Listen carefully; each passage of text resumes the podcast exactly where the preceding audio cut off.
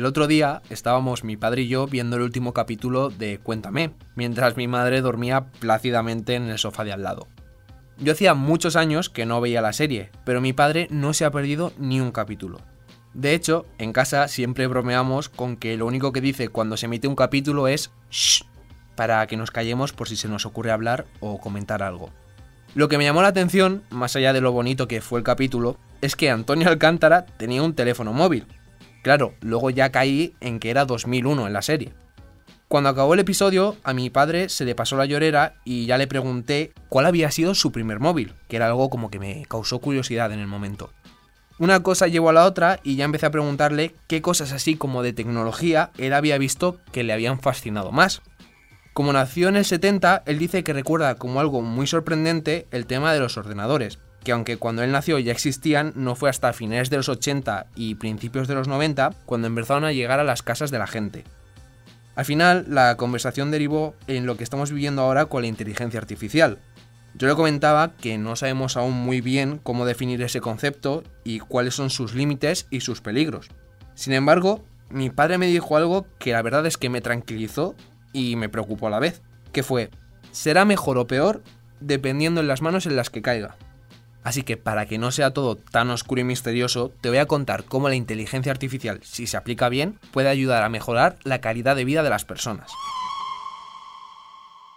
Soy Adrián Pedroche y cada viernes quiero darte buenas noticias. Si necesitas un día sin sobresaltos, este es tu lugar seguro. Los buenos días, un podcast diario para ponerte de buen humor. La Universidad Politécnica de Valencia, a través de un grupo de investigación, ha desarrollado un conjunto de algoritmos de inteligencia artificial que facilita las fases de diagnóstico y tratamiento de tumores cancerosos de difícil interpretación clínica.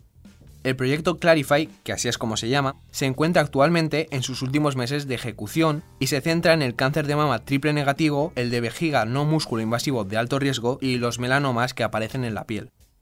Como el diagnóstico de estos tres tipos de cáncer es complejo, con este proyecto quieren ayudar a los médicos. Clarify ha llevado a cabo un programa de formación multidisciplinar que ha permitido a 12 jóvenes investigadores realizar sus programas de doctorado en una de las instituciones que participan en el proyecto. Esta experiencia les ha permitido conocer los últimos avances científicos de inteligencia artificial y mejorar sus habilidades de ingeniería médica. El proyecto ha tenido resultados de interés hasta la fecha que se han guardado en bases de datos de los cánceres que se encuentran bajo estudio.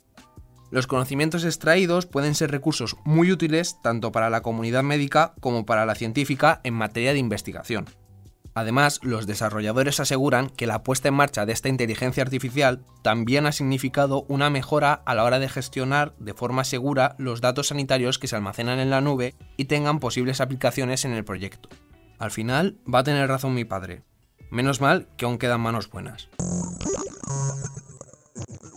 Para nuestra persona extraordinaria de hoy, tengo aquí conmigo a Luis Urios. Hola Luis, ¿qué tal? Hola Adrián, pues mira, hoy estoy entusiasmado, porque mi persona extraordinaria no es solo una persona, sino un grupo de personas. Más específicamente, es un grupo de vecinos. Te cuento. Cuéntanos a ver. Yo vivo muy cerquita del barrio del Carmen, en Valencia, y muchos días, cuando se hace de noche, salgo a patinar.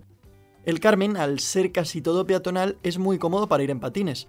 Bueno, pues en estos paseos que me hago para desconectar después de todo el día currando, he descubierto una cara del Carmen que pensaba que nunca conocería, pensaba que ya no existía. De vez en cuando se observan resquicios de la autenticidad que antes caracterizaba a las ciudades. Para que te hagas una idea, el otro día vi una tienda diminuta de cucharillas. Te lo juro, de cucharillas. O sea, no creo que se pueda ir más en contra de la globalización que teniendo una tienda de cucharillas. Me quedé alucinado, la verdad. Otro de estos lugares que demuestran que el Carmen, en cierta medida, sigue siendo un barrio auténtico, es el huerto de Bodja. En medio de una plaza, rodeado de calles y edificios, este huertecito urbano coexiste con viandantes, coches y puro asfalto es el resultado del trabajo de diversos colectivos y asociaciones vecinales que quisieron transformar un solar que estaba medio abandonado en un espacio de educación medioambiental, terapia ocupacional, cultura de barrio y, como no, producción agrícola. La gracia de este huerto, Adrián, es que puede ir allí quien quiera. De hecho, dicen bien claro que quieren que la gente se anime. No hay un horario preestablecido y se pueden aportar ideas nuevas. Allí se pueden ver tomates, berenjenas, plantas aromáticas, pero sobre todo lo que intentan allí es recuperar un poco las variedades locales, pues con el fin de fomentar nuestra biodiversidad. Y esto pues se combina con una intención muy clara de crear comunidad. El otro día pasé y vi a varias personas disfrutando de un atardecer mientras una de ellas tocaba la guitarra y todas cantaban tranquilamente. Una de las voluntarias del huerto comentaba en un artículo de la periodista Lidia Caro que para crear comunidad es necesario tener recursos comunes, como por ejemplo un espacio que gestionar y cuidar conjuntamente. El Carmen está repleto de solares como el huerto de Botja, pero vacíos. En este sentido, el huerto de Botja es como un oasis en medio de una multitud de descampados olvidados.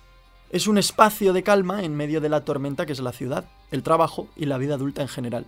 Yo tengo muy pendiente pasarme por allí, pero no como viandante ni como periodista, sino como voluntario. Bueno, pues tendremos que acercarnos a echar una mano, aunque aviso que soy algo torpe con el tema este de las plantas, ¿eh?